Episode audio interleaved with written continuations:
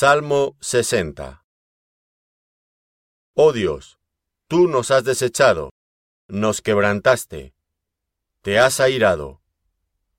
Vuélvete a nosotros. Hiciste temblar la tierra, la has hendido. Sana sus roturas, porque titubea. Has hecho ver a tu pueblo cosas duras. Nos hiciste beber vino de aturdimiento. Has dado a los que te temen bandera que alcen por causa de la verdad. Para que se libren tus amados, salva con tu diestra y óyeme. Dios ha dicho en su santuario, Yo me alegraré. Repartiré a Siquem y mediré el valle de Sucot. Mío es Galaad y mío es Manasés, y Efraín es la fortaleza de mi cabeza. Judá es mi legislador. Moab vasija para lavarme.